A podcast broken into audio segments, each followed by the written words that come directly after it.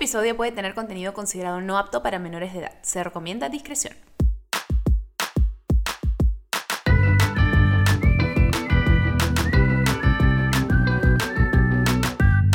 Hola bebés, ¿cómo están? Bebé, escúchame. Saludos para ti, saludos para las personas que estén contigo en el auto, si estás con más personas en el auto. Espero que no sea más de las necesarias porque recuerda que estamos en una pandemia y debe haber su debida de separación. si estás en tu casa, si estás en tu lavandería, si estás en tu baño haciendo un CAI, lo que sea, bienvenido seas a este espacio. ¿Cómo te va? Bueno, para los que no me conocen, yo soy Didi. Eh, este es un espacio donde conversamos de las cosas que no me parece que se conversan lo suficiente y acá los vamos a conversar sin filtros, sin censura. Eh, antes de entrar a conversar un poquito del tema que vamos a conversar hoy, me siento un poco sola en estas, en estas eh, intros, ¿saben? Porque antes, cuando solíamos grabar en persona, me acompañaban siempre en las intros mis queridos amigos del Dolce Team, Santi y Andrea. Y pues hablan huevadas y lo hacían mucho más entretenido. y permitían que fluyera mucho más. Se siente un poco raro como que hablar sola y grabar estas intros solas. Pero bueno, es lo que hay, es lo que tenemos, hay que adecuarnos, adaptarnos, así que en esta intro me tienen solo a mí.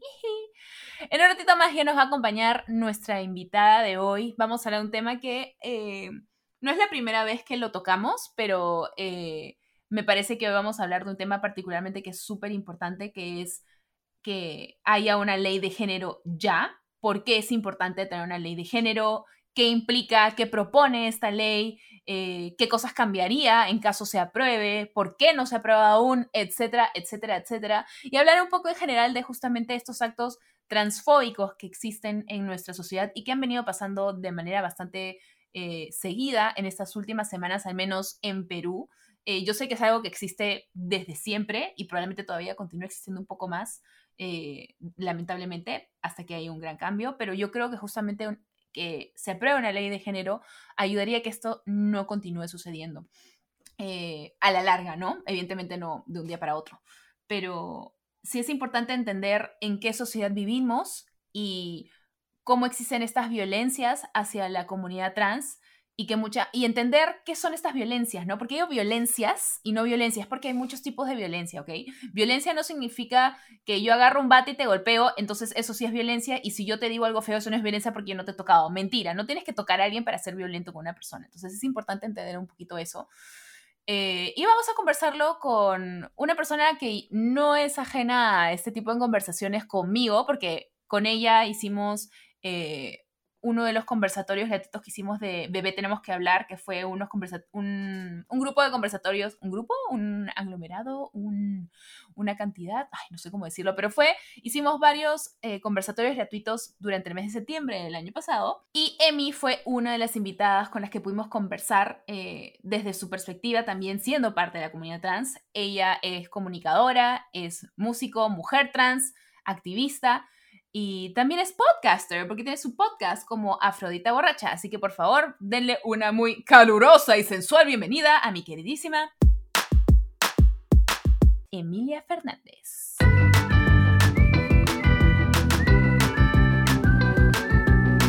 Bienvenida, querida Emi, ¿cómo estás? How are you?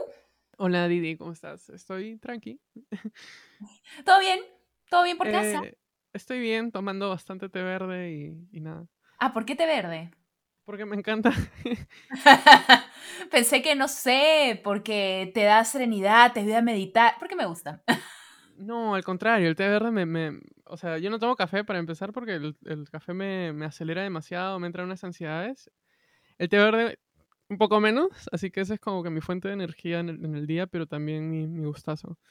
A mí me encanta la limonada con hierbabuena, pero me da tanta flojera cuando me pido hierbabuena lavar y sacar cada hojita para hacer... E, es, jarana. Una vez me demoré como 45 minutos solo sacando las benditas hojas. Dije, esta tiene que ser la, la limonada más rica que he saboreado en mi vida. Y está deliciosa, pero es como, ay, no quiero hacer la chamba de nuevo. Yo la licúo, de hecho, y de ahí la, como que la cuelo. ¿Pero la licuas con las ramas y todo? O sea, le quito lo más que puedo, pero no, no me demoro tanto en lo otro porque me flojera. Ay, fácil hago eso la próxima vez, alucina, porque tengo antojo. Aparte, ahorita tengo que bajarle el dulce. Este.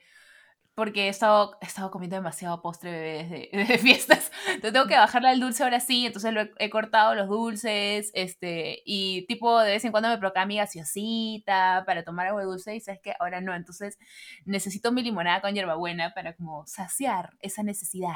Me encanta lo serena que eres, es el té verde en ti hablando. Bueno, ya, vamos al, al tema que hemos venido a conversar.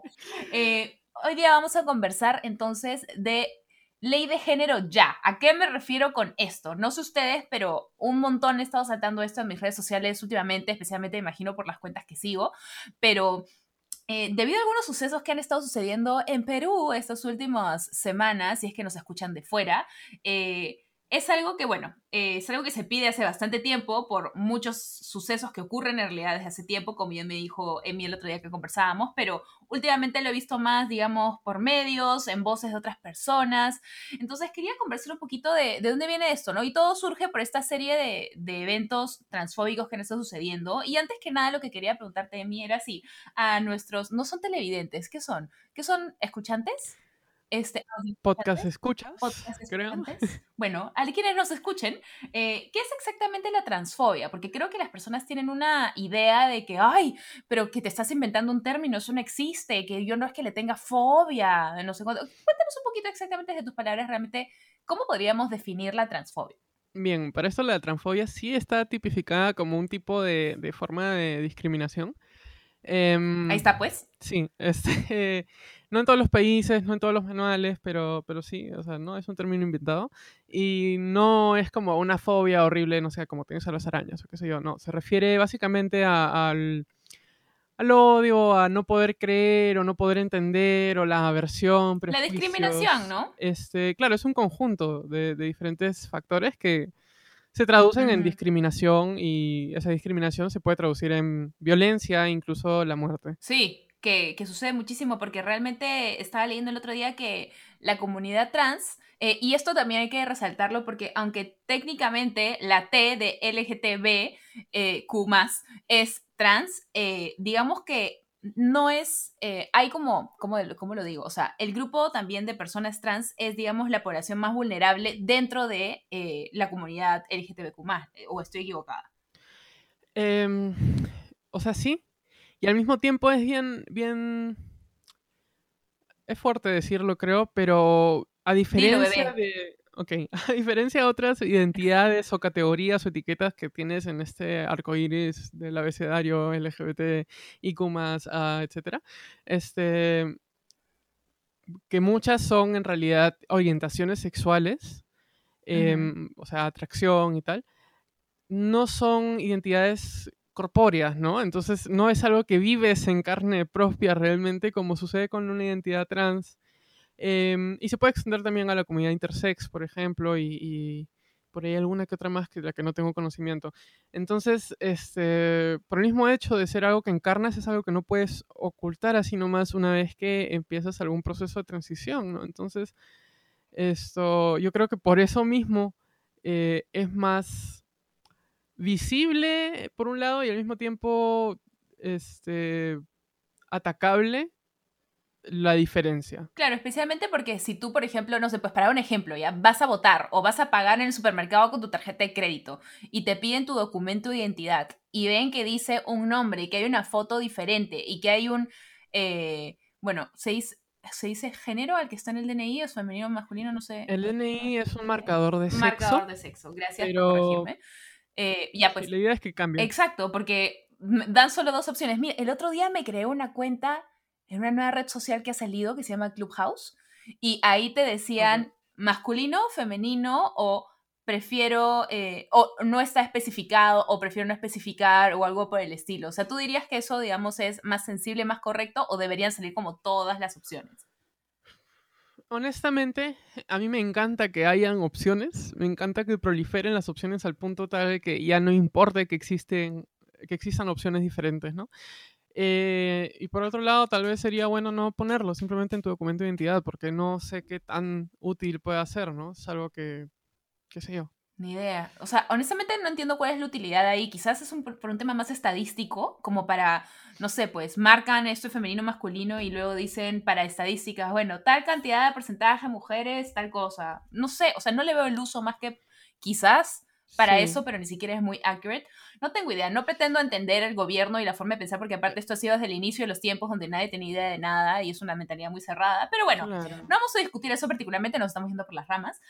estamos entonces conversando realmente eh, sobre la transfobia y cuáles son las, eh, las consecuencias que podría tener, porque como tú bien dijiste, estos actos de violencia, porque sí, son actos de violencia, y eso es algo que sí me gustaría que dejáramos súper claro, no significa que si tú agarras un machete y vas y le golpeas a una persona trans en la cara, recién eso es violencia. Si tú simplemente le dices algo, haces algún comentario, este, tienes alguna actitud que puede ser prejuiciosa, negativa, eso ya es considerado violencia. El otro día alguien me decía, ay, pero no es violencia, yo solamente digo que ellos o ellas este, no, no me gustan o que no se me acerquen, no sé qué, eso es violencia. O sea, no entiendo de qué manera te puedo decir que no lo es, pero eso es violencia. Claro, este, sí, para aquellas personas que no crean que es violencia, lo más fácil este, que puedes tener como indicador de que existe violencia real son los efectos reales de esta violencia, que son básicamente en las personas que, se ven afectadas puede causar depresión, miedo a existir en sociedad, aislamiento, sensaciones de desesperanza, y todo esto puede llevar incluso al suicidio. Y de hecho, la comunidad trans, em, hay diferentes cifras, ¿no? Pero se calcula que al menos un tercio de la población trans ha pensado suicidarse o tiene ideaciones suicidas eh, bastante, bastante regularmente o incluso lo ha intentado en múltiples ocasiones, ¿no? Qué em, fuerte. Claro, y esto te lo puede decir cualquier persona que ha pasado por trauma o abuso, te puede decir, claro, los efectos de esto que ha sucedido o que me ha sucedido o me ha tocado vivir son reales en mí y, la persona o, la causa de esto tal vez no se percibe como violencia, pero sí lo es. Claro, aparte muchas, es como de gota a gota se llena el vaso, ¿no? Puede que tú digas, ay, pero yo solamente le dije que ella en realidad es hombre, o yo en realidad le dije solamente que quién se cree que es. O sea, sí, pero imagínate que 100 personas te digan eso. 100 personas te dicen que tú no vales, que eres un raro o una rara, que, que, que, ay, que mejor ándate a otro lado. O sea, cosas que quizás en mente de algunos puede significar no la gran cosa porque uno no le estás diciendo lisuras, dos tampoco estás diciendo anda, mátate.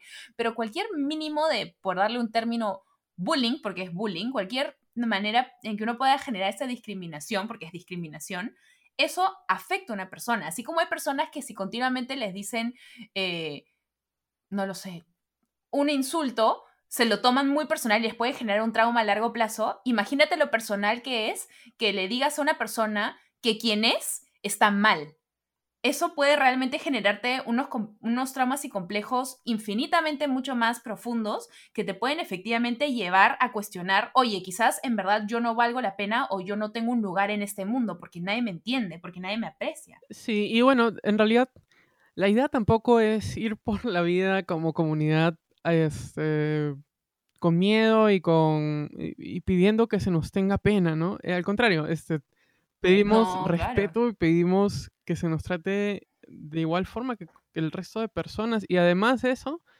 este, seguimos adelante porque eso que tú nos dices, persona transfóbica que viene a cuestionar nuestra identidad o viene a atacarla, ya lo hemos vivido por dentro muchas personas trans. O sea, no es que no nos hayamos cuestionado antes, no es que para llegar al punto en el que somos visibles y tú puedes ir y señalarme o señalarnos, este, yo no, no haya pensado algo similar en algún momento de mí. entonces, esa resiliencia y esas ganas de, de, un poco avanzar a pesar de, de, lo que tienes alrededor, creo que nos hace fuertes y nos sigue dando empuje para, para avanzar y que las siguientes personas y generaciones que, que, vayan descubriéndose y explorándose y tal vez decidiendo salir del closet y todo esto, lo hagan de manera más sencilla, más fácil y con menos violencia, ¿no? What doesn't kill you makes you stronger. Na, na, na, ¿Algo así? Más o menos. Me fui floro. Cuando dijiste eso, se me vino a la mente esa canción y me quedé como, mmm, sí, esa canción estaría propicia en este momento, pero no tenemos los derechos para ponerla. Perfecto, entonces tenemos claro en que cualquier acción transfóbica, cualquier acto de transfobia, puede tener comunidades, eh, comunidades digo, consecuencias eh, realmente letales, o sea, realmente a un nivel eh, violento bastante grande. ¿Tú dirías que quizás también la prensa, al menos en el caso de Perú, especialmente con las cosas que han sucedido últimamente, podría tener un, rol bastante importante en este tipo de, de, de, acto, de actitud, digamos, la actitud transfóbica, llamamos la actitud, en, frente a este tipo de actitud? Sí, definitivamente. Definitivamente la prensa tiene lugar en, el, en, la discusión porque es un... O sea, los medios en general, ya generalizando, eh, si bien son reflejos de la sociedad y tal, también ayudan a moldearla o a tal vez este, cambiar o, o, guiar ciertas percepciones eh, en general.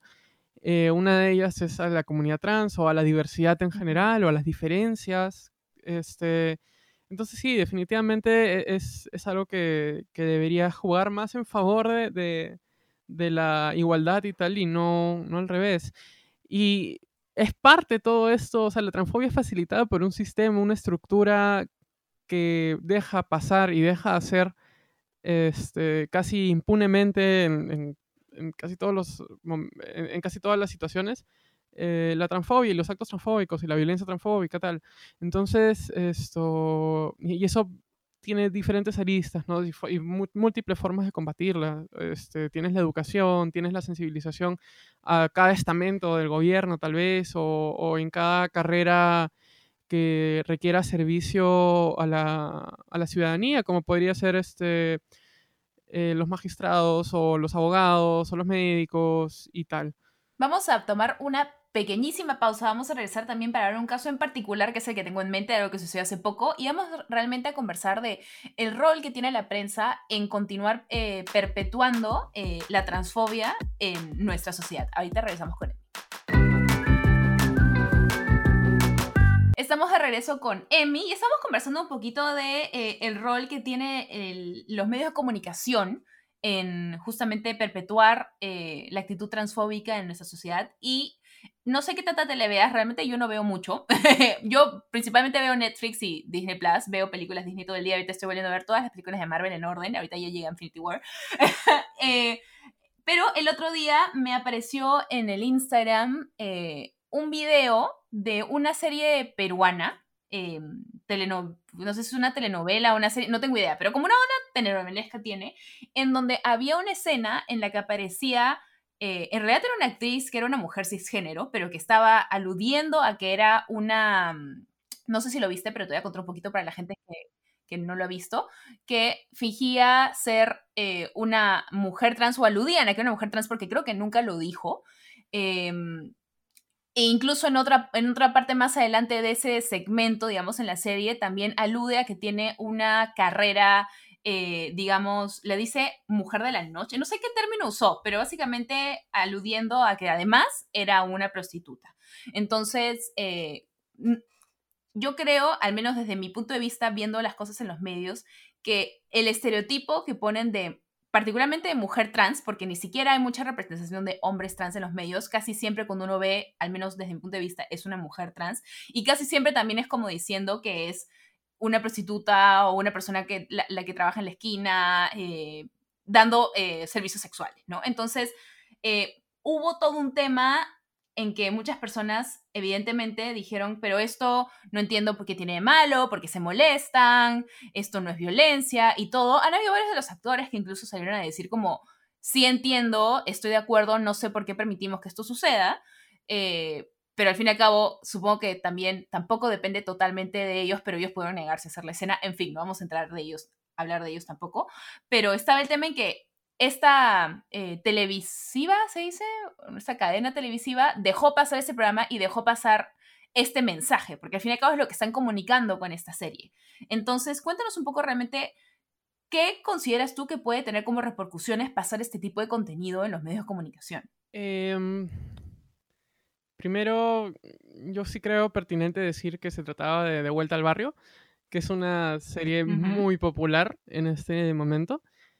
Y, nada, o sea, el hecho de que se perpetúen estereotipos de este tipo, tipo, tipo, en, la televisión peruana, en, un medio así de masivo como es una serie de horario estelar. Es verdad, eh, claro, es, es demasiado popular y ya tiene varios años en, en rotación y tal no solo es negativo, como que ya esto no debería estar en la tele, sino que tiene efectos em, concretos en la población trans. O sea, por, por cosas de este tipo, tal vez no se nos toma en serio o se nos considera tal vez em, subhumanas o subhumanos por no eh, por dedicarnos, no sé, por ejemplo, de chicas que se dedican a la prostitución, que no es, es un trabajo válido y, es una pena que hay muchas que tengan que hacerlo porque no tienen acceso a otro tipo de trabajo, porque... Porque no se lo pueden dar, porque en su documento de identidad sale un eh, sexo que no es. Este, o sea, es, es parte de ello. Entonces, la precarización laboral de las personas trans, en específico mujeres trans,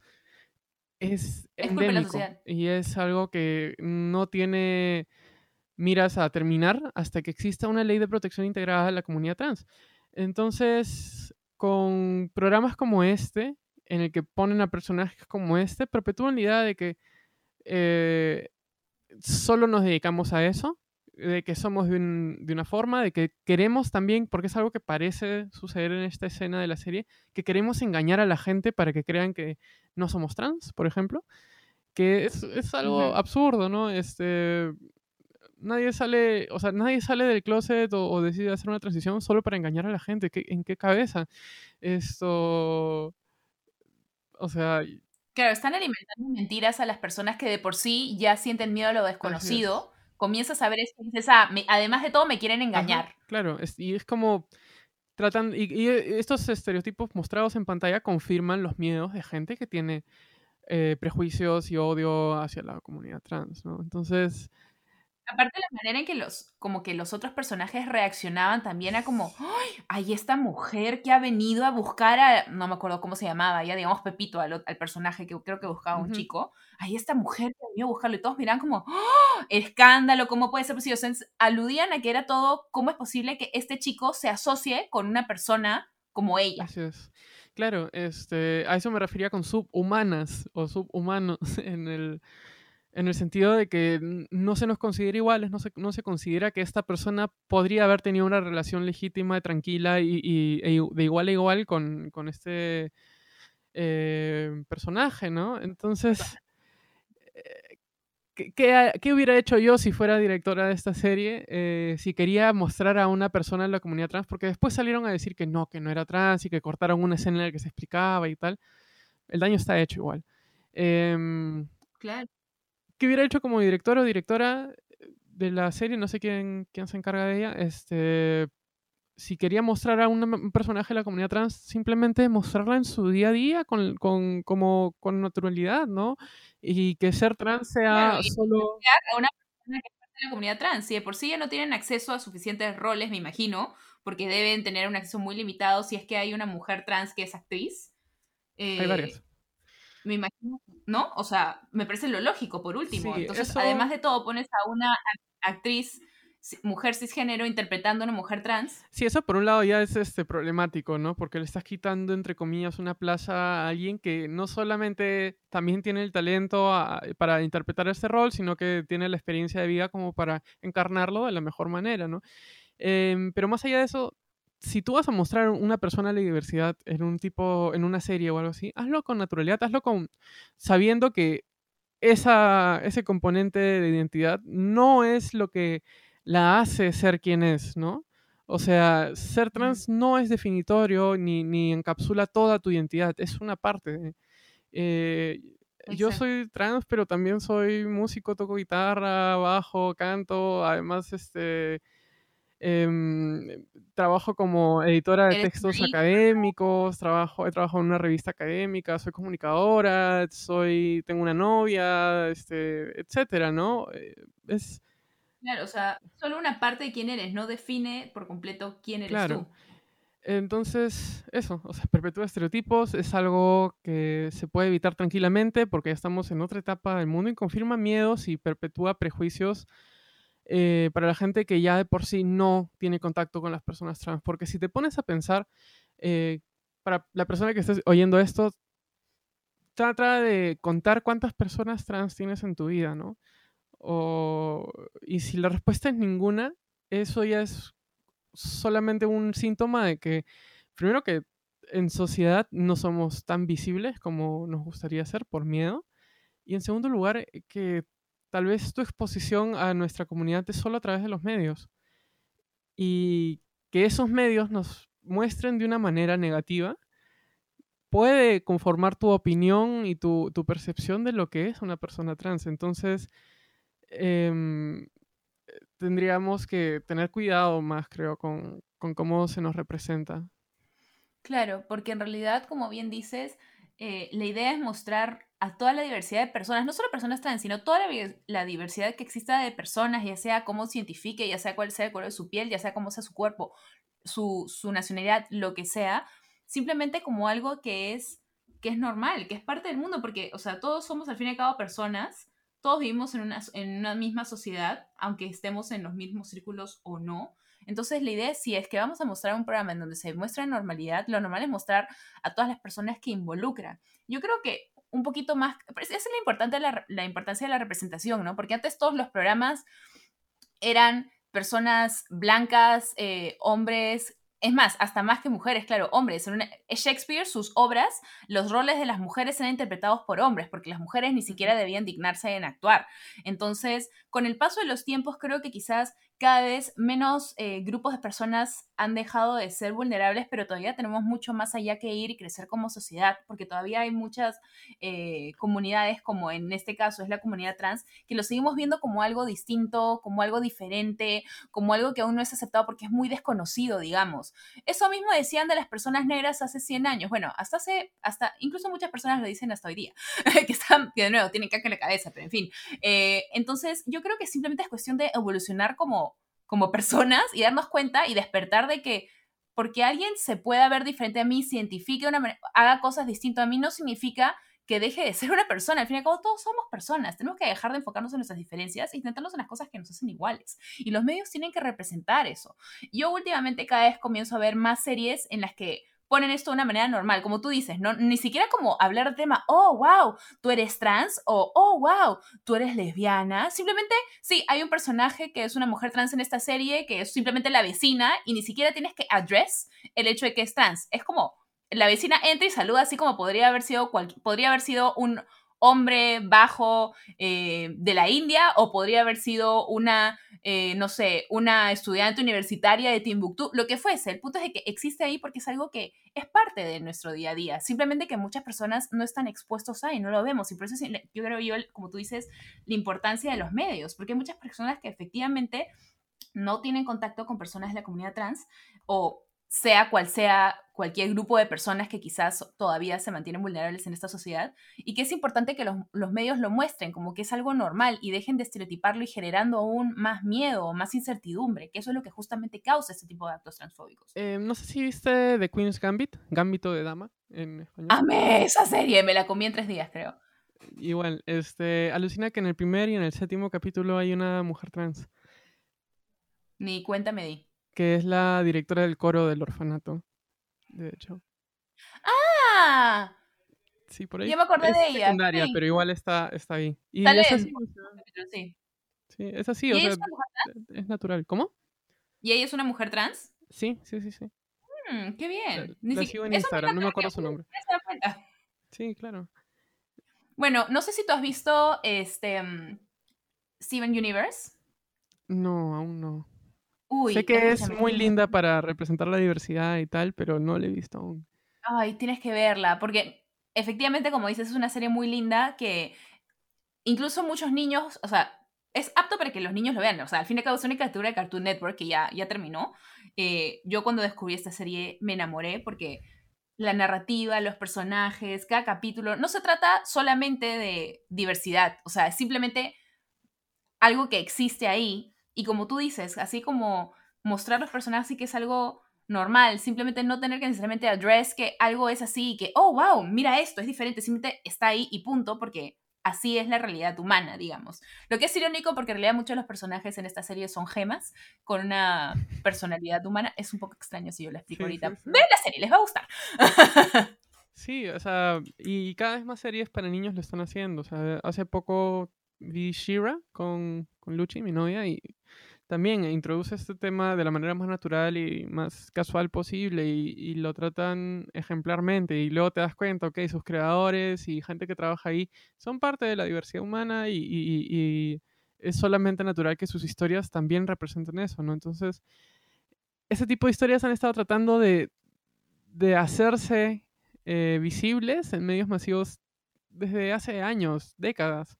Y recién es hace pocos años que se empiezan a dejar pasar en, en, en, medios, este, en cadenas grandes como, como lo son Disney o como lo son DreamWorks, etc. Claro, y también es el tema, o sea, de nuevo quiero hacer énfasis en la importancia de la representación, porque para esa persona, imagínense que ustedes son, no sé, no recuerdo eh, bueno, cada persona es diferente, ¿no? Pero yo, yo me acuerdo que tú me comentaste un poquito sobre tu viaje personal a darte cuenta de que te identificabas como, como una mujer y cada persona es distinta, pero digamos, si yo fuera eh, una persona que comienza a, cuestionarse sobre su propia identidad, y de la nada veo en los medios a una persona que efectivamente sí es, no sé, pues una mujer trans, digamos, y yo me considero, yo nací como sexos masculino y, quiero ser una mujer trans o quiero más bien, eh, ¿cuál es la palabra? Tú me la has dicho. transicionar. transición. Sí, transicionar. Em, si yo quiero transicionar a ser una mujer trans y veo esto en un programa de niños, en un noticiero, en una serie, en lo que fuese, pero veo y yo puedo vivir en un pueblito X totalmente aislado de muchas personas que quizás sean de esta manera o de una comunidad trans, voy a decir, ¡Ah! no estoy sola, no estoy solo, no soy le único, únique. Claro, o sea, e, es que es así, los medios nos abren las puertas a posibilidades de existir, ¿no? Y cuando tú eres una, eres, no sé, estás empezando la pubertad, tú estás este, en tu adolescencia y tienes estas confusiones dentro de ti que no, no, no entiendes qué, qué, te está pasando porque no te sientes eh, cómoda, cómodo, cómoda en tu cuerpo y tal, o qué sé yo y ves en los medios eh, representaciones prejuiciosas, representaciones que se ven con, que se tratan con, con desidia, odio o simplemente no se ve como algo deseable. Y tú ves eso y piensas simplemente, ok, yo, yo no tengo lugar tratando de, explorarme, no, no tengo lugar en esta sociedad si es que quiero ser como quisiera ser. entonces me oculto, entonces eh, lo trato de guardar y lo trato de olvidar y trato de, reprimirlo, ¿no? Y eso no solo lo es por los medios, también es la educación, es la religión, puede ser la familia, es un, como digo, es, es parte de un sistema, es parte de una que te eh, claro, que marcar femenino o masculino a la hora de poner tu DNI. Así es, entonces los medios te ofrecen formas de vivir y si yo hubiera visto tal vez a los 10, 11 años alguna película o alguna serie o algo que me haya dicho, está bien, está bien haber nacido de una forma y cambiarlo. Este, está bien porque no, no, te van a... Está bien porque te van a aceptar, no te van a maltratar, no vas a pasar por discriminación, está bien. Para mí eso hubiera sido un tesoro, o sea, no solo me hubiera aferrado a esa pieza de, de medio, sino que es como un faro que te dice, ok, tú puedes ser y no hay problema. Y es valiosísimo. Y de hecho ahorita acabo de acordarme sin querer, em, hay una película que se llama Hedwig y la pulgada molesta, Hedwig and the Angry Inch, ese es el nombre en inglés. ¿El musical? Sí. Y la vi a los 15. Sí. y la vi a los 15 y, y realmente me hizo sentir que había, había posibilidades ¿no? de existir, a pesar de que era, era, situada en la Alemania del Este, que es una sociedad extra represiva y tal, ¿no? Pero, pero es eso, o sea, no existe una forma de ser si no la conoces, ¿no? Y en la medida que tú vayas conociendo más, te das cuenta de que no solo existe lo que te habían contado antes. Claro cuando te vas dando cuenta que el mundo es un poco más grande de lo que te habían dicho y que entonces si es que agrandas un poquito más, es como ver de frente como caballo, te viste caballo y que luego te saquen las cosas del costado y dices, ah, había más, entonces yo sí encajo en este otro lado de acá. Pensaba que no encajaba, pero en realidad sí encajo. Exacto. Y eso se aplica a cualquier esfera de la vida, o sea, Es, es, este, o sea, ¿qué pasa si vives en una sociedad que te dice, tú has nacido niña y te identificas como tal y tal, y lo eres, etcétera, y te dicen, tú no puedes ser matemática, tú no puedes ser ingeniera, tú no puedes, este, tú no puedes estudiar simplemente, que es lo que se decía hasta hace unos 50, 60 años, y no lo haces. Porque, Porque es lo que te dicen. Simplemente no está permitido y te lo han dicho, claro, y te lo han inculcado. Y no es hasta que tal vez viste a alguien por ahí, alguna chica rebelde que lo logró y que lo hizo, que dices, ok, es una posibilidad y lo voy a hacer tal vez. Y por eso es que es tan importante entonces, digamos, que haya una ley de identidad de género, porque es también el primer paso en el que el gobierno dice, ok, esto entendemos que, que es real y que es válido. Bueno, perdóname, tenemos que ir a una pequeña pausa, regresamos y vamos entonces a terminar de unir esto a justamente el por qué necesitamos una ley de género. Ya, regresamos en un segundo.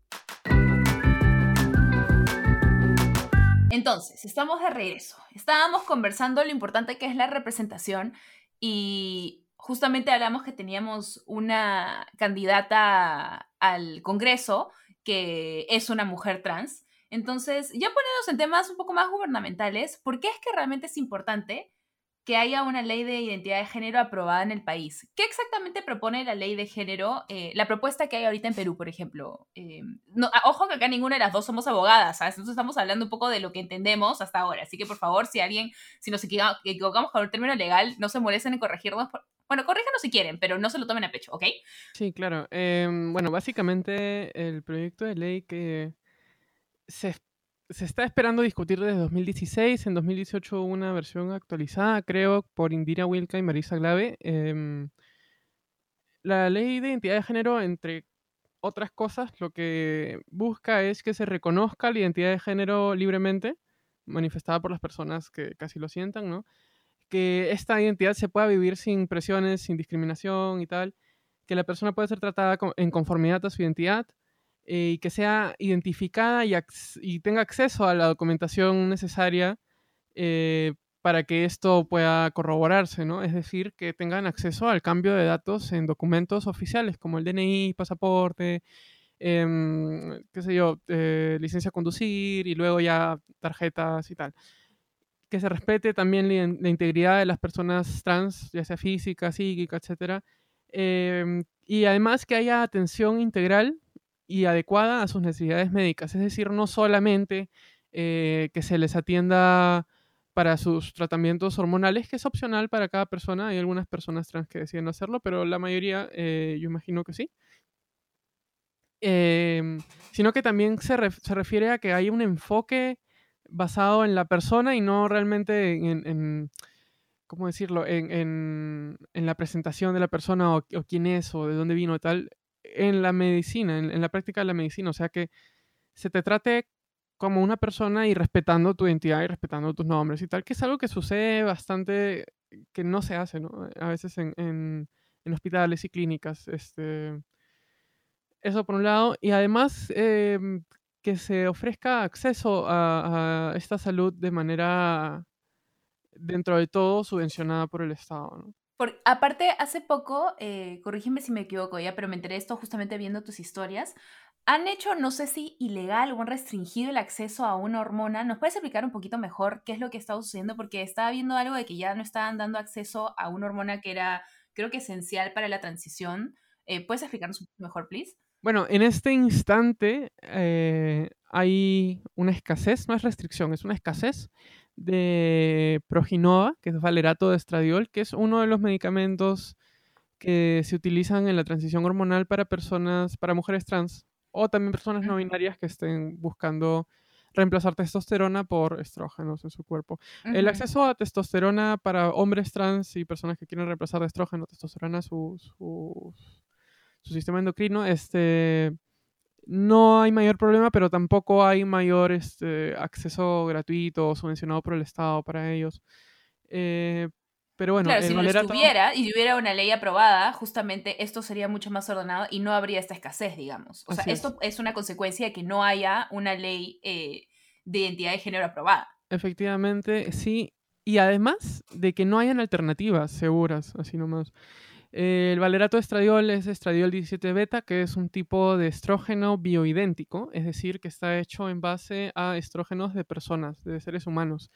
versus métodos eh, de estrógeno para, para, reemplazo hormonal o anticonceptivos que antes se usaban en la población trans y se usan aún en, mujeres cis para controlar el ciclo menstrual y, la concepción, que son etilinestradiol, que es un tipo de estrógeno sintético, y premarin, que es un tipo de estrógeno conjugado a partir de la orina de caballos, bueno, potras eh, embarazadas, de hecho, se llama premarin porque es eh, pregnant mare urine, que es eso.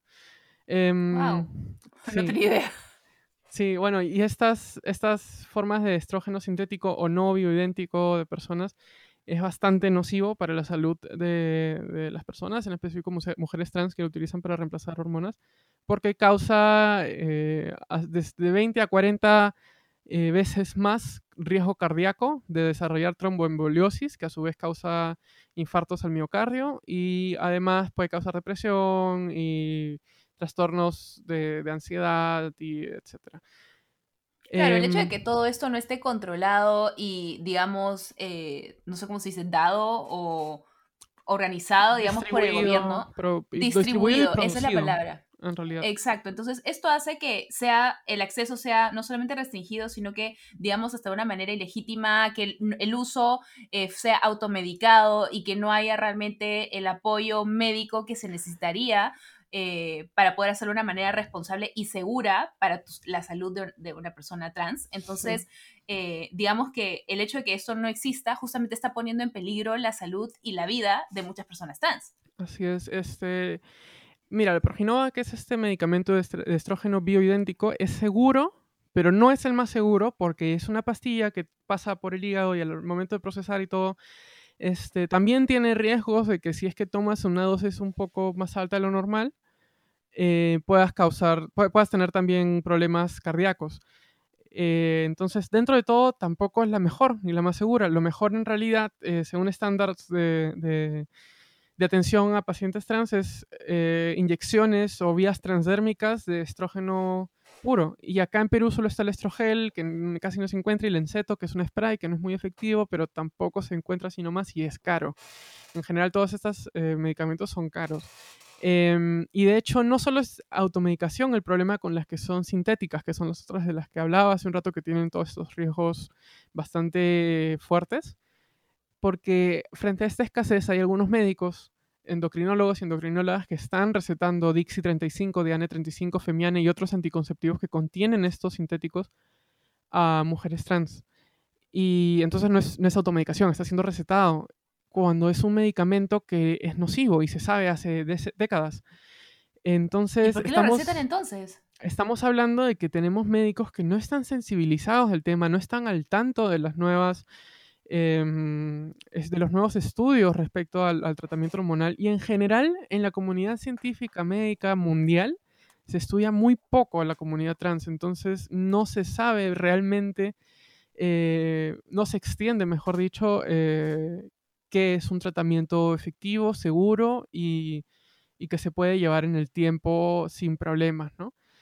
Em, entonces, es una mezcla entre ignorancia y, de no querer este, informarse tampoco y dejar pasar. Entonces, eh, ¿qué nos queda más que informarnos nosotras mismas, tratar de tener las fuentes lo más claras posibles y tratar de educar a nuestros doctores porque claramente no lo quieren hacer. A mí me ha pasado que yo he tratado de ir donde un endocrinólogo que me atendía inicialmente con, pruebas bajo el brazo, con guías bajo el brazo y que me haya dicho, no, tú no has estudiado esto, este, yo tengo la razón.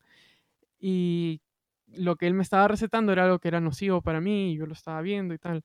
Entonces... Em, Qué peligroso, bebé. Eh, sí, es peligroso, claro. Entonces, una ley trans, entre otras cosas, tendría que proponer una guía de de atención para personas trans. Que de hecho existe una que fue lanzada por el MINSA como parte de una... ¿Ley, de ¿Ley trans dijiste o te refieres a ley de género? Para entender un poquito si hay ah, aparte una ley trans. Y es que estamos hablando de las mismas cosas pero con otro nombre.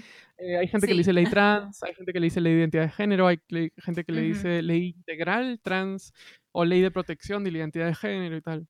Bueno, bueno saber qué significa la misma cosa para, para, las personas que no entendemos un poquito de eso, porque yo ahorita recién me entero que también tiene otros nombres. Perfecto. Sí, este, bueno, en el 2016 el MINSA, como parte de un protocolo de atención para personas, mujeres trans en específico, con VIH-Sida, eh, uno de los acápites de esta medida para la atención eh, especializada, le dicen, era el de la hormonación, el tratamiento de reemplazo hormonal, que usaban una guía un poco copiada de otras guías pasadas, pero que ese, esa guía es insuficiente, incompleta y solo toma en cuenta dos medicamentos que ya este, podrían cambiar. Bueno, digamos entonces que justamente esto es una de, las consecuencias, más que consecuencias, esto es una de las, lo que resulta del hecho de que, sí, es una consecuencia, no sé por qué me corregí, me corregí, es una de las consecuencias de que no haya una ley de género, eh, de identidad de género aprobada por el gobierno. ¿Cuáles son otras de las cosas que serían una consecuencia? Más bien dirías, ¿por qué es necesaria entonces una ley? Mejor, ¿Por qué es necesaria una ley de género? ¿De qué manera puede cambiar la vida de las personas trans en este país? Cambiaría la calidad de vida drásticamente para muchas personas trans, creo, porque en primer lugar tendrías eh, tus documentos reflejando la realidad que vives eh, y eso te protegería de discriminación o de formas de, de exclusión no muy notorias a la sociedad general. Em, por otro lado, tendrías acceso garantizado a salud sin discriminación, Em, y también tu trabajo o, el acceso a oportunidades laborales y de educación este, se verían protegidas y, no vulneradas y no, no sería obstáculos para vivir bien como, como a muchas y muchos nos pasa, ¿no? Em, básicamente eso es o sea, es protección y garantía de que podemos tener acceso a oportunidades que antes se nos habían sido negadas, básicamente por el hecho de que no se nos reconocía como una población em, eh, accesitaria a derechos, ¿no? Este... Claro, porque hay que enfatizar que ustedes no están pidiendo acceso a un lujo, ustedes están pidiendo simplemente tener los mismos derechos que todos los demás, derechos que se les están negando. Claro. Y básicamente, así como a a personas con cualquier otro tipo de afección o con necesidad de acceso a un tratamiento médico en el seguro social o en el seguro privado tienen eh, formas de cubrirlo. Em, lo nuestro, por el lado del tratamiento hormonal, por ejemplo, es algo que puede significar eh, una mejora en la calidad de vida drástica en el tiempo y que muchas tengan barreras, muchas personas tengan barreras económicas y de, de información para acceder a ello es, es, es, ya problemático y algo que se debería solucionar. También por el lado de, los documentos, el lado legal y el lado de, de, burocracia y de trabajo y educación, ¿no? Claro, exactamente. Entonces, eh, yo diría, bueno, no lo sé, pero yo diría que por algo entonces estamos viendo tanto esto en redes últimamente, personas que son parte de la comunidad trans, así como personas que no son parte de la comunidad, de que exigen de que se apruebe esta ley ya, porque básicamente ya, ya suficiente, ya ha habido suficiente y han habido muchos casos de transfobia justamente últimamente que demuestran que, especialmente en la sociedad en la que vivimos, esta discriminación y esa violencia eh, persiste y realmente tiene consecuencias bastante graves, como ya, ya hemos conversado. Entonces, en lugar de seguir segregando más a un grupo de personas vulneradas, deberíamos estar extendiendo la mano y decir, estos son tus derechos, tómalos, ten acceso a ellos. Claro, este, y de hecho es algo que ya se está haciendo en varios países de la, de la región. Argentina nos lleva 10 años más o menos de esto. Eh, Bolivia. Ay, sí. Bolivia también ya lo ha probado. Colombia, Ecuador, Chile. Ah, Bolivia también. No sabía de Bolivia. Sí, lo de Bolivia es reciente. Eh, Colombia, Ecuador, Chile y Uruguay también. Entonces, y Brasil también tiene medidas de protección que creo que son más federales que, que a nivel gubernamental total, pero igual están más avanzados en este tema. Y sí, o sea, yo... Brother, ¿quiénes quedamos en Latinoamérica todavía en la edad de la piedra? En Perú, Paraguay, em, Venezuela, Surinam, Suri... Guyana y Guayana, creo. Ala. Estamos... Y Panamá, que bueno, creo que ya es más Centroamérica. Sí, Panamá me parece que ya es Centroamérica, pero, eh, o sea, la mitad del, del, continente ya pasó, puso pie en el siguiente, en, en el siguiente paso y nosotros todavía seguimos leguas atrás. Sí, efectivamente. Bueno, ojalá esto cambie pronto. Bueno, ahora además tenemos el hecho de que hay representación y postulación al Congreso. Eh, tenemos, como dijiste, a Gaela que está postulando para el Congreso, que es una mujer trans. ¿Tú dirías que podría esto generar un cambio a quizás haber más personas eh, involucradas eh, de la comunidad en la política, porque me imagino que justamente no las hay, porque si ni siquiera el gobierno las respalda, simplemente es eh, ponerse en una posición más vulnerable a ser violentadas o violentades. Sí, de hecho, lo que hace Gael es admirable porque, primero, que se está tirando al hombro, al hombro una lucha de décadas de muchas personas trans. por otro lado, se está exponiendo en la en el trampolín público del, de este circo político, ¿no? Y yo espero que traiga un cambio si es que sale elegida. Yo confío en que saldrá elegida esta vez. El año pasado para las elecciones del Congreso este extraordinario, sí, ese mismo, em, estuvo a, nada de, salir elegida. Y mira, no es garantía que que por una candidata que, esté haciendo ahí bulla y, pidiendo que se discuta esta ley, no es garantía de que se pase, no es garantía ni siquiera de que se debata, pero es un avance, es una forma de visibilización y yo creo que era algo que hace tiempo que necesitábamos tener en, en, el plano gubernamental. O sea, somos un grupo de personas no, no tan minoritario como se podría pensar, ¿no? También es, es un poco encubierta la, la cifra. Claro, no solamente hablando ya de tema político, muy aparte de cuál sea su partido, muy aparte eh, del tema político en sí, solamente centrándose incluso solo en el simbolismo de que ella esté ahí, lo que eso realmente significa, lo que eso demuestra, habla muchísimo y creo que abre muchísimas puertas, como tú dices, para la visibilidad, ¿no? Lo que conversamos de lo importante que es la representación. Entonces, eh, yo, yo me bajo el sombrero, el sombrero ante Gaela tener que aparte soportar ese tipo de violencias que pasan todos los días de personas que todavía tienen una mentalidad muy cerrada eh, de esta sociedad, porque en particular la sociedad peruana, desde mi punto de vista, está viviendo en, como, si estuviera atorada en una sociedad de hace 50 años casi, muchos de ellos incluso peor. Ay, es una sociedad con tantos prejuicios que te juro que a mí me pasa de vuelta. Si no me puedo imaginar lo que puede ser, o sea, yo, yo digamos, yo, a mí me estresa usar la palabra eh, privilegio porque muchas personas siempre lo malpiensan, lo retuercen diciendo, ay, ¿qué te crees? Pero es que no, yo simplemente el hecho de aceptar mi posición de privilegio como una mujer cisgénero blanca en esta sociedad es un privilegio, porque gozo de no, no tener que pasar por un montón de discriminaciones que otras personas sí tienen que pasar. Entonces, quiero dejar eso claro, que yo lo he dejado claro en muchos episodios también cuando he conversado y todo, pero es importante que justamente las personas se encuentren de que hay mucho más allá. Es, hay, somos personas muy distintas, somos muy diversas y no, nadie es mejor que nadie más. Y eso es la clave de lo que estamos conversando hoy y lo que estamos conversando siempre. Somos iguales todos, pero no somos tratados iguales. Entonces, esto es lo que tiene que cambiar y tenemos que abrir los ojos a una realidad que quizás no, no estabas consciente de que existía, sí, pero existe. Y es importante que te des cuenta de que existe y que no merece menos o más que nadie más, merece igualdad. Y eso, como tú has bien, dicho también en este episodio, esto va a todos los aspectos de la vida, no solamente hablando de la comunidad trans, a todos los aspectos de la vida, porque al fin todos somos personas. Todos somos personas, bebés. Entonces tratémonos como tal entre todos. Y amémonos, porque de eso se trata. A ver, un abrazo virtual, Emi, a lo lejos. Mm. Abrazos. Me encanta. Eres como. Bueno, tú, tú ya conoces a Andrea eh, de manera virtual, pero es como siento que tu personalidad es muy parecida a la de ella, porque yo soy como toda Pinky, no sé qué, no sé cuánto, y yo le digo, ay, Andrea, te quiero, bla, bla, y es como, yo también, Didi. te siento un poco así, tú y Andrea se deben llevar muy bien. bueno, es una forma de ponerlo, supongo. bueno, em, vamos a hacer una pequeña pausa y regresamos ya para despedirnos y dar las conclusiones de este episodio. regreso y bueno, pues bebé, hemos llegado al final del episodio.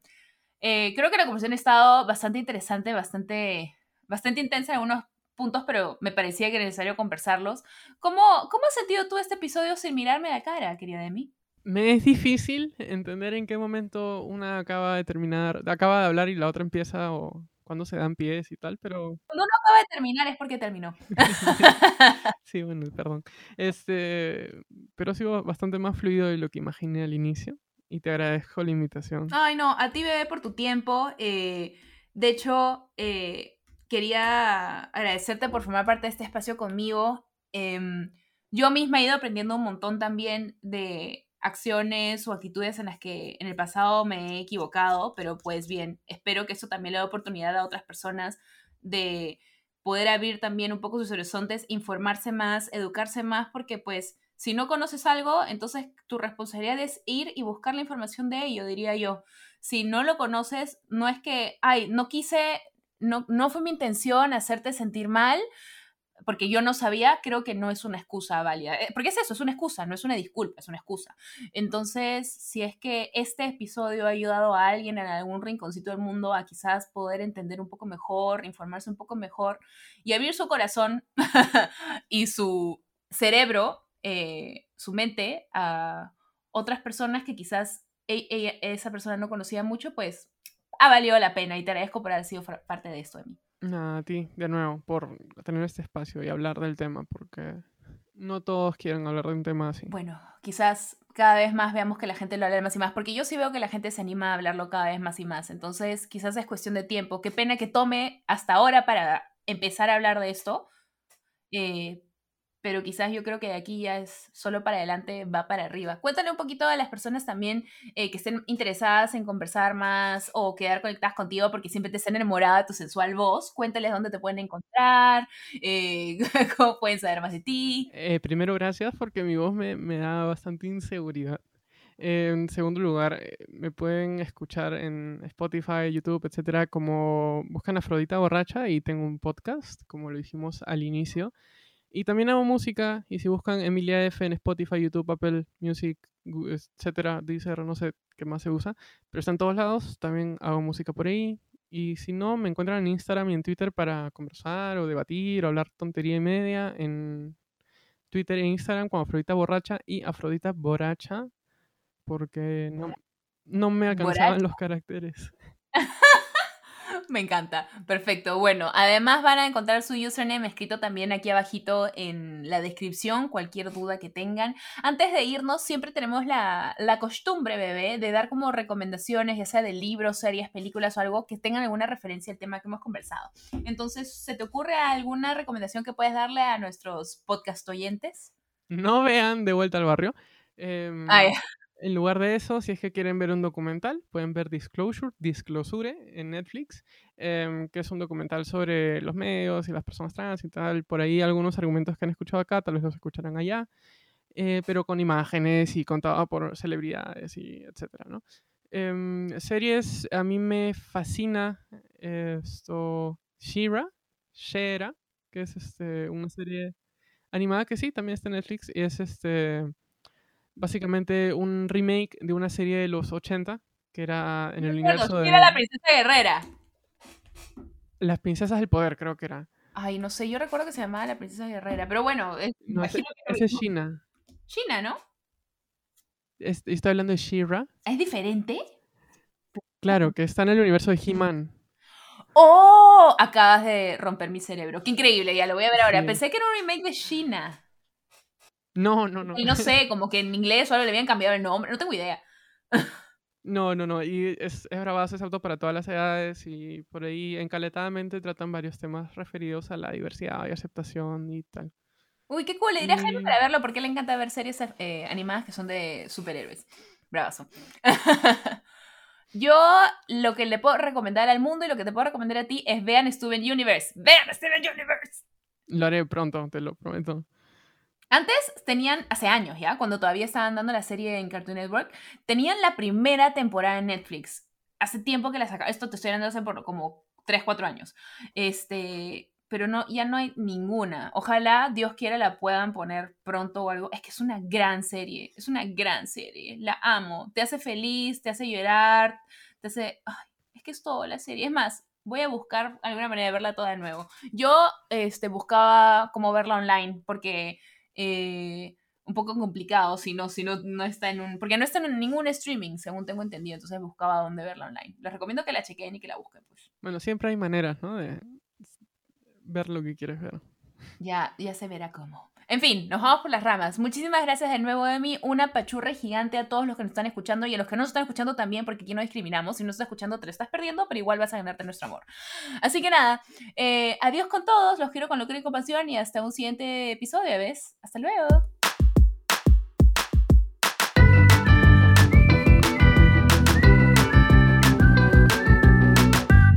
Bebé Escúchame. Agradecimientos especiales a Mim La Fábrica, que ha producido para nosotros todos estos jingles que han escuchado durante el programa. Mil gracias, mil puntitos. Y abajo les dejaré sus datos para que los contacten. Cualquier duda, síguenos por el Instagram, Bebé Escúchame Podcast, y nos vemos en un siguiente episodio. Adiós, bebés.